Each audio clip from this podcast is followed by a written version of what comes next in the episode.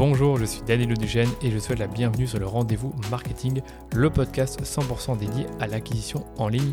Qu'elle se fasse via les médias sociaux, la publicité en ligne ou le contenu, vous trouverez sur ce podcast des astuces, des bonnes pratiques et des stratégies déjà appliquées par des consultants spécialisés, agences et marques à succès pour booster votre acquisition. Et quant à moi, je me charge de tout dégrossir avec mes invités ou en solo afin que vous puissiez mettre en pratique ces conseils et ces stratégies dans votre business. Mais attention, dans le digital, ce qui était vrai aujourd'hui ne le sera peut-être plus demain, alors abonnez-vous à ce podcast pour rester constamment à jour. Ce podcast est rendu possible par DHS Digital, l'agence Social Ads experte en publicité Facebook que j'ai lancée pour accompagner les marques, jeunes ou établies, à accélérer leur croissance. Pour y arriver, on a développé une approche de la publicité qui combine expertise des leviers Social Ads, expertise créa et conseils stratégiques pour l'e-commerce. Et si vous cherchez justement à diminuer vos coûts d'acquisition ou scaler vos campagnes, je vous donne rendez-vous sur dhsdigital.eu pour m'en dire plus sur votre business. Bon épisode. Aujourd'hui, je reçois Aurélie Boutboul, la cofondatrice de Soie Paris, qui est une marque de prêt-à-porter féminin spécialisée dans les imprimés en soie et qu'elle a cofondée avec sa sœur Julia il y a 7 ans. Elles ont donc connu l'avant Covid-19 et comme beaucoup de marques, leur chiffre d'affaires a fortement augmenté en 2020 et 2021. Et la petite coïncidence, c'est qu'elles venaient de terminer et lancer la refonte de leur boutique en ligne. Elles sont passées d'un site hébergé sous PrestaShop à un site sous Shopify. Et pour Aurélie, ça a été game changer.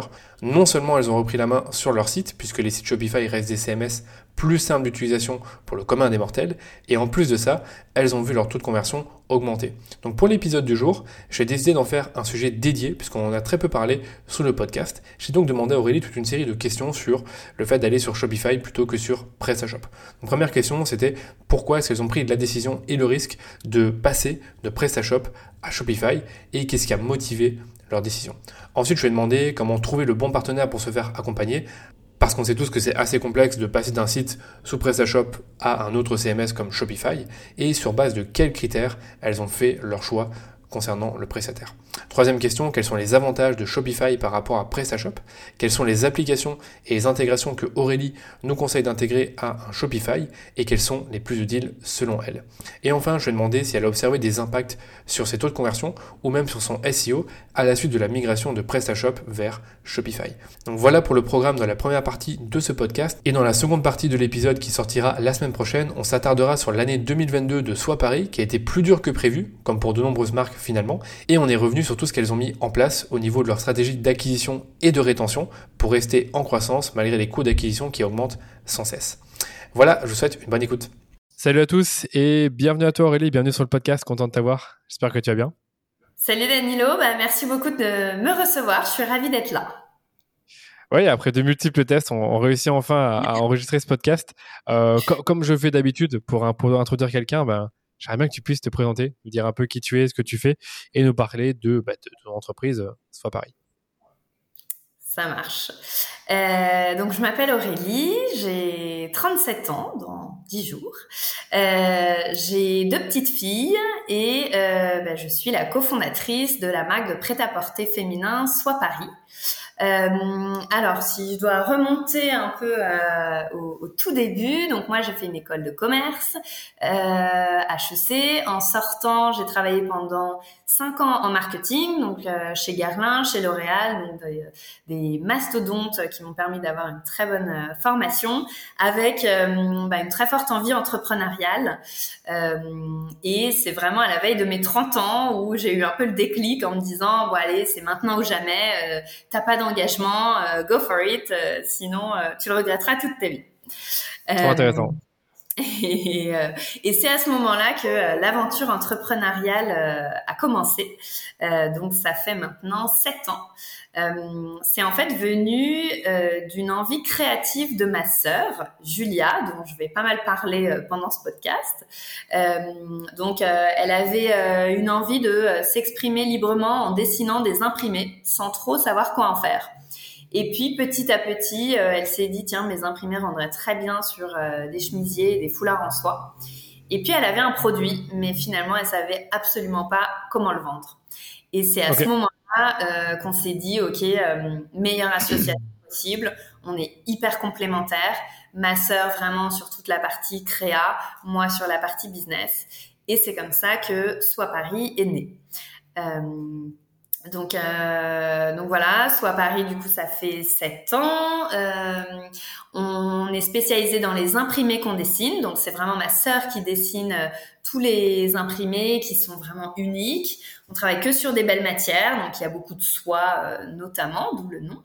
Euh, le tout avec une fabrication euh, responsable.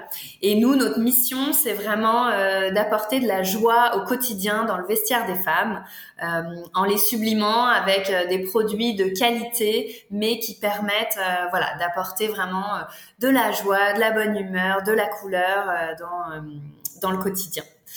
Comme le chemisier que tu as là. Enfin là, on le voit pas tous en vidéo, mais bien sûr. En bleu, avec beaucoup de bleu. Oui, tout à fait. Euh, et euh, bah, donc chacun de nos imprimés raconte une histoire. Donc typiquement celui-ci euh, que je porte, le grand bleu, c'est en fait de loin on voit des petites taches bleues, mais si tu regardes bien en détail, tu vas voir des coraux, des petits poulpes qui ont été vraiment peints à la main. Et donc il y a ce côté trompe-l'œil qu'on va retrouver chez soi dans, dans tous nos vêtements qui fait vraiment notre notre particularité. D'accord. Première petite question rapide. De base, vous êtes spécialisé dans les chemisiers? Alors effectivement, quand on s'est lancé, euh, bon bah, on s'est un peu lancé sur un monoproduit en se disant euh, déjà euh, ni elle ni moi ne venions vraiment de l'univers du prêt-à-porter, donc on connaissait, on n'y connaissait rien à la production. Et l'idée était de se lancer sur une petite capsule faite d'un modèle de chemisier, vraiment le chemisier iconique qui va à tout le monde, euh, donc euh, aussi bien à la jeune fille de 25 ans qu'à la femme plus mature de 60 ans, euh, qui va à tout type de morphologie, puisque aujourd'hui on va du 34 au 46. et donc le chemisier s'est rapidement imposé comme un choix finalement qui, qui, permettait de faire vivre l'imprimé euh, sur euh, sur un, un, support. Donc le chemisier, c'était un peu notre support de prêt-à-porter. Euh, D'accord. Ouais, c'est intéressant. C'est vrai que sur les imprimés, enfin, j'ai une marque d'imprimés qui s'appelle Inu Edition et je sais qu'ils en faisaient beaucoup sur bah, les, les, écharpes et les foulards. ça se prêtait assez bien et sur les chemisiers aussi, c'est vrai que j'avais pas pensé. Donc, je présume que vous le faites également depuis, bah, depuis vos débuts. Ou vous l'avez fait peut-être après. Comment? Les chemisiers, les, les, foulards et les écharpes, vous le faites également, je suppose. Oui, oui, oui, oui, bien sûr. Euh, bah, alors, en fait, sur la toute première capsule, on avait un modèle de chemisier, un foulard et un modèle de robe. Euh, mais D'accord, ok. Vraiment, euh, voilà, des, une petite capsule et qu'aujourd'hui, on élargit les collections au fur et à mesure. D'accord. Tu as dit que tu as créé Soit Pareil avec ta sœur en 2016, donc c'est bien avant le Covid, parce que tu sais, moi parfois je reçois des marques qui sont créées depuis 2019-2020. Donc tu as un peu connu cette pas préhistoire, mais on va dire l'avant euh, Covid, où je pense que même niveau e-commerce, ça bougeait un tout petit peu moins, c'était moins cher sur Facebook Ads, c'était moins cher sur Google Ads. Est-ce que vous êtes lancé directement full digital ou est-ce que vous avez fait euh, le choix de à la fois faire euh, du, retail en plus du digital? Alors quand on s'est lancé, on a fait notre petit business model et clairement on s'était dit on veut être une marque en B2C, donc on veut faire du digital. On a lancé notre site internet euh, qui était hyper léché avec de très beaux euh, visuels, mais finalement le plus dur une fois que tu as ton site, c'est pas de le créer, mais c'est de faire venir des gens.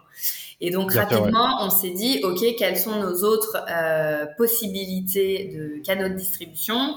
On a fait dès le début des pop-up stores qui nous ont permis de tester la distribution en physique. Donc ça, dès 2016, euh, on avait un pop-up euh, rue de Bellem dans le Marais. Euh, où on était à trois marques pendant un mois et ça nous a permis vraiment de tester la clientèle, de présenter le produit. Et enfin pour moi, ça c'est quand même le plus important de tester son concept. oui, je suppose que vous avez discuté avec vos clientes et de ce qu'elles avaient envie, de ce qu'elles aimaient bien, ce qu'elles aimaient moins bien, etc. Exactement. Donc ça, ça permet de faire un, vrai échange et de euh, bah, s'améliorer pour euh, les, les, prochaines Prochaine collection.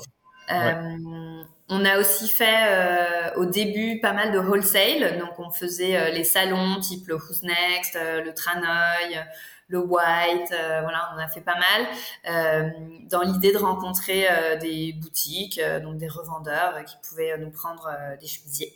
D'accord. Et donc au début, on a vraiment testé tous les canaux de distribution possibles pour euh, nous affiner au fur et à mesure.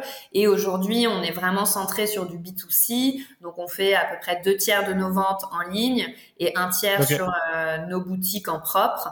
Euh, sachant qu'on a trois boutiques aujourd'hui à Paris, euh, une rue Vieille du Temple dans le Marais, une rue de Sèvres à Saint-Germain et la toute dernière qu'on vient d'ouvrir il y a quelques mois à Batignolles. Rue Legendre. Okay. Donc, donc, voilà, donc on est. je connais, je connais que le Marais. Je sais que c'est assez connu, euh, le Marais, euh, ce quartier-là, mais les autres, je les connais pas. Donc, je sais pas si c'est loin, si c'est, si tu as fait un choix d'avoir les boutiques rapprochées, je ne sais pas du tout. Euh, voilà. Alors, en gros, bah, donc le Marais, les atouts, c'est vraiment un quartier qui bouge énormément, quartier très touristique aussi.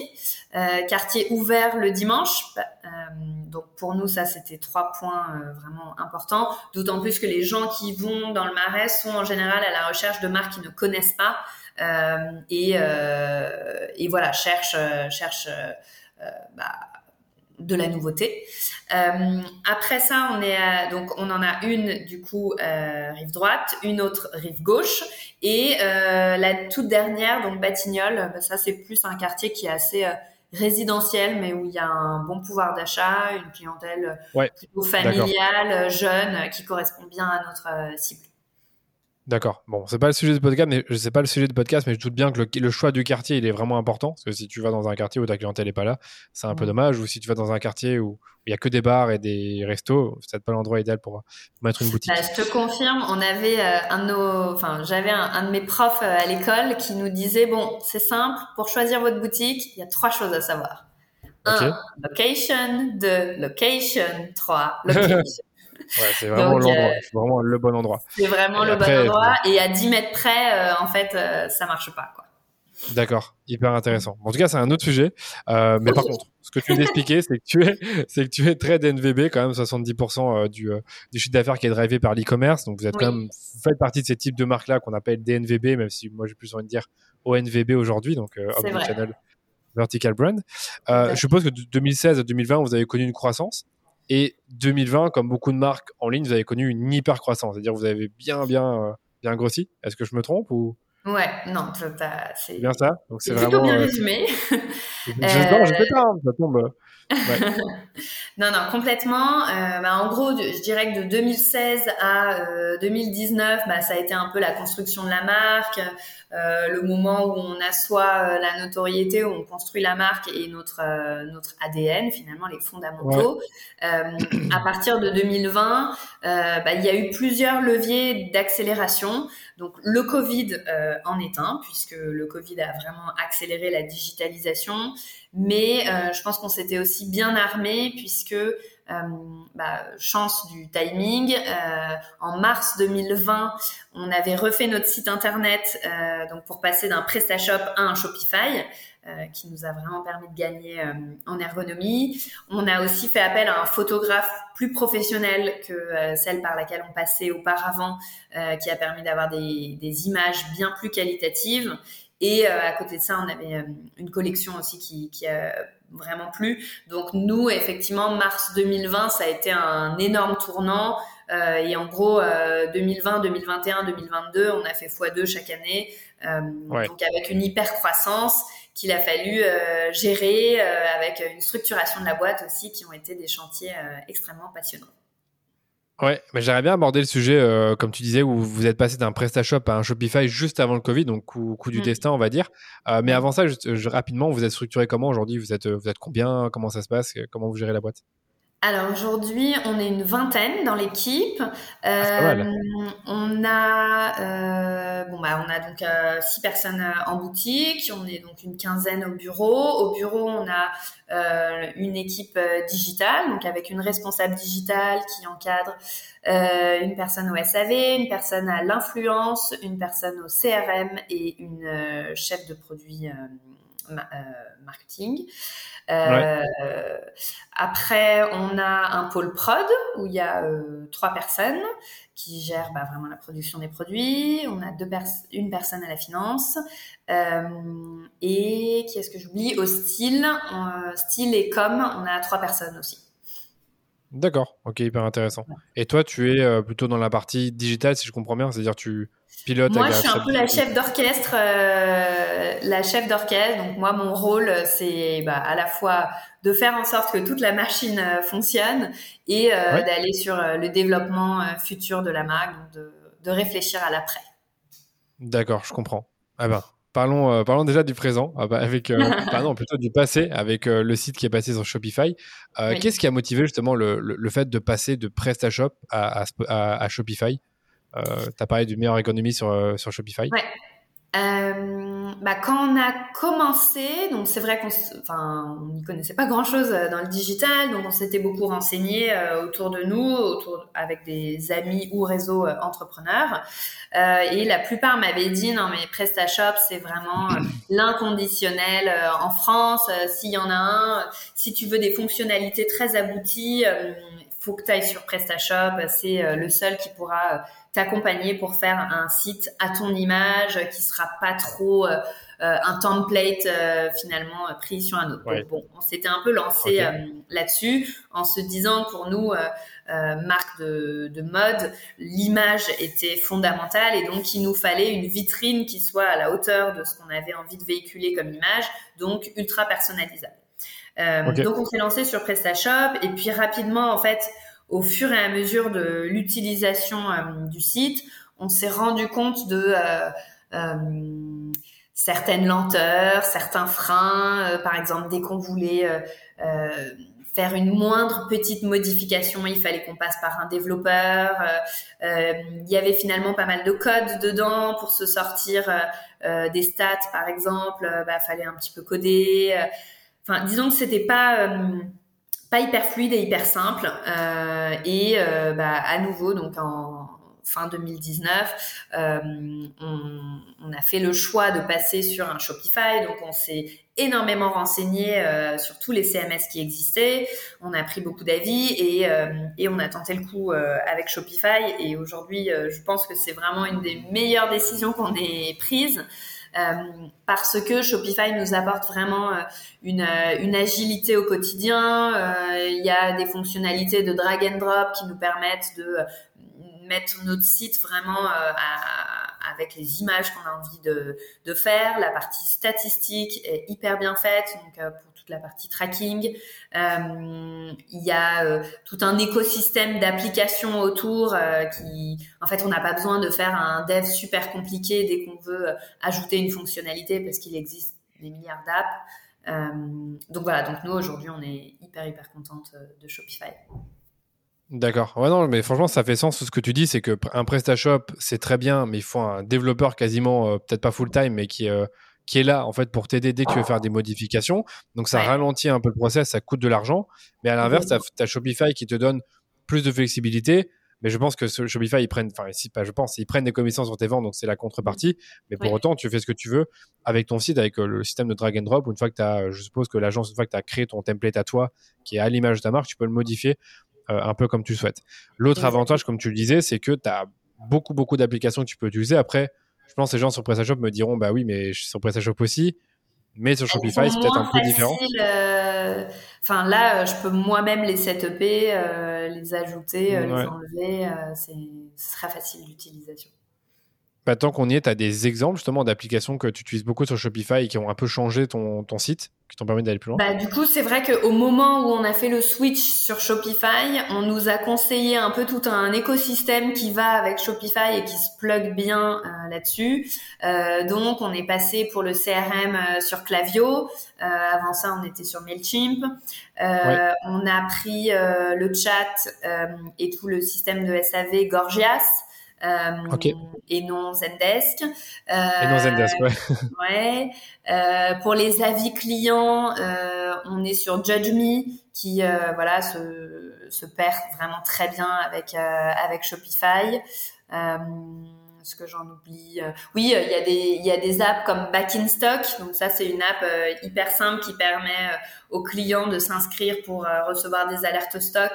Euh, si, euh, si le produit. Euh, ouais. voilà.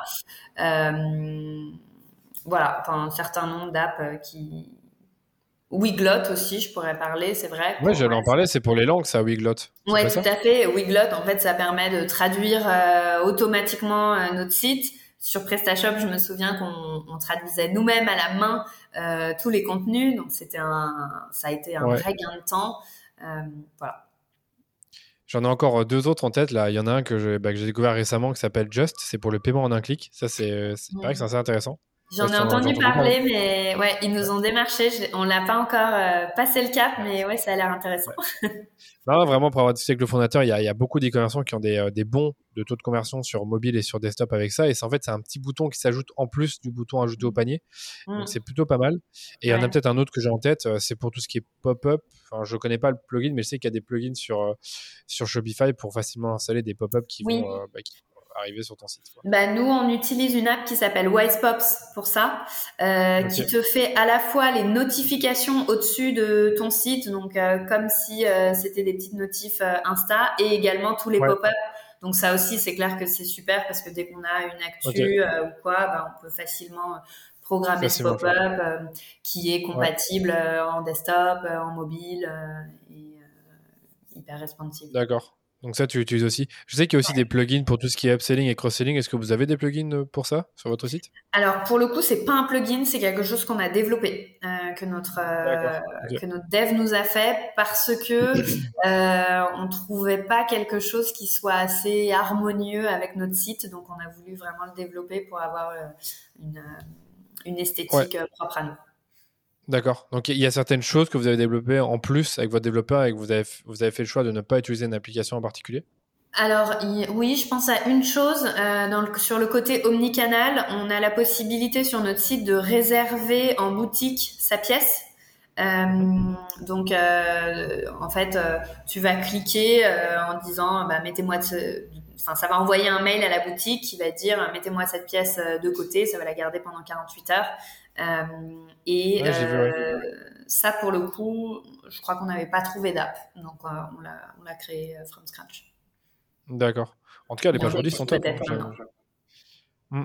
En tout cas, les pages redis sont vraiment bien faites et comme tu disais, les, photos sont très, très, très, très de, de très haute qualité. Quoi. Tu sens vraiment que le travail que vous avez fait en 2020, il, enfin, je sais pas si c'est encore le même photographe, mais en tout cas, il fait des photos de très bonne qualité. Et c'est vrai que tu en bah parlais aussi. Oui, bah alors euh, il y, a, une anecdote que j'aime bien raconter sur euh, sur le choix des visuels. On avait, bah, c'était sur notre collection 2020 justement, euh, on avait deux robes portefeuille en soie, donc une de nos iconiques, une en bleu marine, une en bleu ciel. La bleu marine cartonnait, la bleu ciel, franchement, elle prenait pas. Bon, on s'est dit, ok, tiens, on va prendre le visuel de la bleu marine et puis on va la photoshopper en gardant la couleur du bleu ciel. On va voir ce que ça va donner. Et puis d'un coup, euh, les ventes euh, ont explosé. Donc ça, c'était assez intéressant euh, de voir finalement le poids de la photo. Et c'était voilà le, le, cadre, le, la mannequin, la position. Enfin, ça peut se jouer à peu de choses près, mais mais c'est hyper important. Et nous, on y alloue aujourd'hui beaucoup de temps, mais aussi d'investissement, parce que c'est clairement grâce aux photos qu'on arrive à vendre. Bah, d'accord avec toi. Et puis, je parlais avec un spécialiste du CRO et il me disait, ben, sur une fiche produit, le truc le plus simple à optimiser, c'est tes photos. Parce que c'est ce qu'on regarde, euh, on va dire, l'œil, il est, il est euh, euh, captivé par la photo. Et on va se le dire, quand on achète sur base de, de ce qu'on voit, de ce qu'on ressent. Et c'est les émotions qui font ressentir le plus de choses. Je vois que, je vois que vous avez aussi intégré de la vidéo. je ne sais pas si vous l'avez fait en même temps quand vous avez sorti votre site d'intégrer de la vidéo, mais ça a aussi beaucoup de valeur.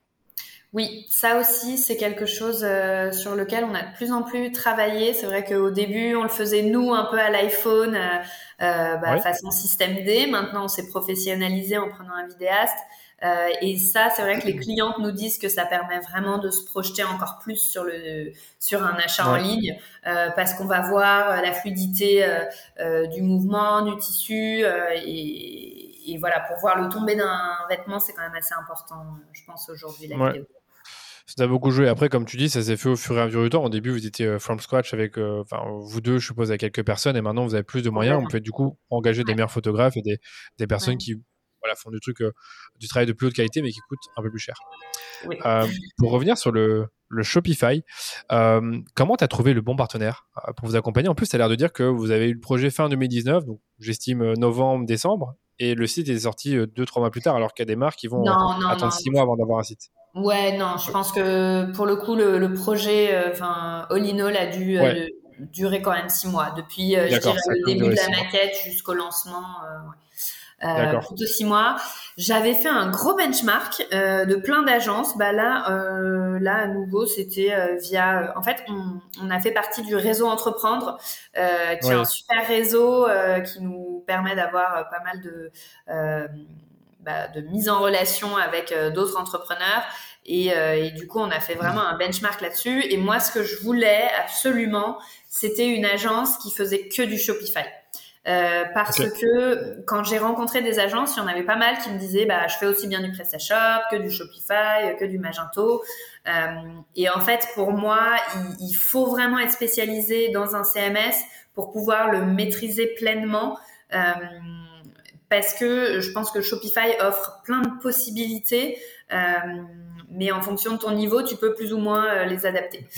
Euh, et donc, euh, donc voilà. Et, du coup, moi, j'ai trouvé l'agence PM par euh, ami d'amis qui m'avait recommandé le site, enfin l'agence. Et on a eu un bon feed. J'ai bien aimé les marques avec lesquelles il avait travaillé. J'ai bien aimé ses réalisations. le devis était cohérent par rapport aux autres que j'avais reçus. Et donc, euh, on lui a fait confiance. Et aujourd'hui, on est toujours avec lui et toujours ravi. Et s'il m'entend, euh, salut Julien. je fais de la ah pub bah, pour je... je sais pas, donc agence PM, agence PM, donc c'est ce qu'il faut retenir. Euh, qu'est-ce que j'allais dire? Donc une fois que tu as fait ton site avec l'agence en elle-même, donc ils continuent à vous accompagner pour, pour la maintenance ou pour développer des nouvelles choses, comment ça se passe? Ouais, bah c'est eux qui continuent à nous accompagner pour toute la partie TMA. Euh, et euh, dès qu'on a des, ajouts de nouvelles fonctionnalités euh, qui, qui, nécessitent du dev, on fait appel à eux. Mais donc, depuis 2020, on est toujours avec eux, toujours fidèles au poste. et, D'accord. Et ça se passe bien. Ok. Qu'est-ce que tu voulais dire par TMA Peut-être maintenance, j'ai un doute Ouais, TMA. Euh, alors, je ne sais pas les acronymes, je ne sais pas à quoi ça correspond, mais en tout cas, c'est pour technique maintenance. Moi, je dirais c'est technique maintenance. Je suis pas sûr, mais peut-être que je me trompe. En tout cas, je sais que j'ai un budget TMA. alors, j'ai regardé, c'est tierce maintenance applicative.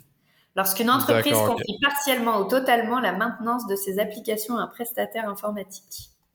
D'accord. Et donc ça, c'est t'as as un budget mensuel euh, dédié à ça, quand même malgré tout. Oui, euh, il est plus annuel parce qu'on n'en a pas besoin tous les mois. Ok, je comprends. Euh, alors, que je voulais dire encore, c'est est-ce que tu avais d'autres critères pour le choix du prestataire en plus du fait que, enfin, en plus du fait qu'il soit spécialisé sur juste Shopify? Genre, il y a des choses qui étaient importantes pour toi quand tu choisissais? Bah, spécialiste, prise de référence. Pour moi, ça c'était hyper important, euh, voilà, de savoir euh, ce qu'il avait fait euh, auparavant. surtout qu'on lui a confié en fait la maquette de notre site, donc toute la partie vraiment créa. Donc pour moi, c'était important qu'il ait un œil et une patte qui fonctionne avec notre univers de marque, puisqu'on lui confie vraiment l'ADN de la marque. Et puis le budget en dernier. D'accord. Ouais, le budget, c'est toujours important, tu me diras. Mais euh, c'est toujours important. ah, mais c'est vrai, c'est toujours important. S'il coûte trois fois plus cher que les autres, euh, c'est plus difficile de faire le choix. Tout à mm. fait. Par contre, quand tu fais une refonte de ton site, est-ce que vous avez aussi un peu fait une refonte de l'identité de marque ou vous avez laissé exactement la même chose? Euh, Si, on a pas mal changé. Euh, bah, du coup, c'est ce qui nous a plu aussi, parce que c'est vrai qu'avant, quand on était sur PrestaShop, on avait uniquement fonctionné avec des freelances. Donc, on n'avait pas d'accompagnement euh, au, au, quotidien. Et à côté de ça, c'était ma sœur, donc euh, qui est graphiste euh, de formation, qui avait fait une maquette, mais finalement, elle, elle est pas. Enfin, je veux dire, elle est graphiste, elle fait des choses jolies, mais pas forcément ergonomiques. Euh, et donc, on a fait appel à cette agence aussi pour nous aider un peu sur la partie UX, euh, ou dans l'idée euh, de réconcilier bah, efficacité de conversion. et joli. Et, et joli, et esthétisme, exactement. C'est ça. Et, ça, justement, il y a des trucs qu'eux, ils ont fait qui ont vraiment changé par rapport à PrestaShop sur, sur les pages produits. Est-ce qu'ils ont rajouté certaines sections Sur la page d'accueil, est-ce qu'ils ont changé peut-être l'ordre de certains éléments? Est-ce que tu as des, trucs à nous Il y, a plein de choses. Euh, bah, je pense à, enfin, franchement, on a, on a vraiment tout refait. Donc oui, sur notre euh, page d'accueil, euh, on a ajouté toute la partie nouveautés. on avait fait, ils nous ont fait un petit code avec une vague rose qu'on peut retrouver un peu partout sur notre site.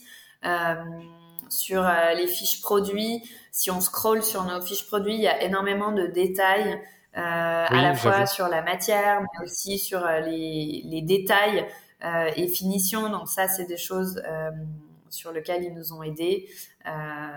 voilà, donc si, il y a eu vraiment pas mal de changements à ce moment-là. Ok, d'accord. Alors, encore une question là-dessus. C'était par rapport aux impacts justement sur les taux de conversion. Est-ce que tu as observé des choses à ce niveau-là? Est-ce que tu as vu tes taux de conversion exploser quand tu es passé sur Shopify ou c'est resté relativement stable? Bah, clairement, oui, il y a eu une accélération. Après, est-ce que c'est uniquement lié à Shopify? Euh, Je pense pas. Je pense que c'est un peu le contexte aussi, tu vois, vu qu'on est passé en mars 2020 avec tous les facteurs euh, dont j'ai parlé. Je pense que c'est un mix de plein de choses. Euh, mais après, oui, euh, le taux de conversion a, a augmenté. Ok, ça marche. Bah, écoute, si ça te va, on va passer sur la partie acquisition. Donc, euh, une fois que vous avez, euh, bah, vous avez lancé votre nouveau site et qu'il y a eu justement euh, le, le, Covid, bon, je suppose que vous avez fait comme beaucoup de marques, vous avez, vous avez beaucoup développé avec Facebook et Google Ads. Est-ce que c'est le cas? Ouais. Oui, oui, tout à fait. Ok. Et, et, à la fin du Covid, donc pour moi, à la fin du Covid, c'était début 2022. Qu'est-ce que vous avez observé concrètement sur vos, sur vos campagnes? Merci d'avoir écouté cette première partie d'épisode. La semaine prochaine, je vous retrouve avec Aurélie pour la suite de cet épisode où nous allons revenir sur leur stratégie d'acquisition en 2022 et 2023, à la fois sur les leviers payants et organiques. On se penchera également sur les flots d'email marketing qu'elles ont mis en place et qui ont largement contribué à leur chiffre d'affaires en 2022. En attendant, je vous laisse me donner une petite note 5 étoiles sur le podcast, que ce soit sur Spotify ou encore Apple Podcast. Et moi, je vous retrouve dans quelques jours pour le prochain épisode du Rendez-vous Marketing.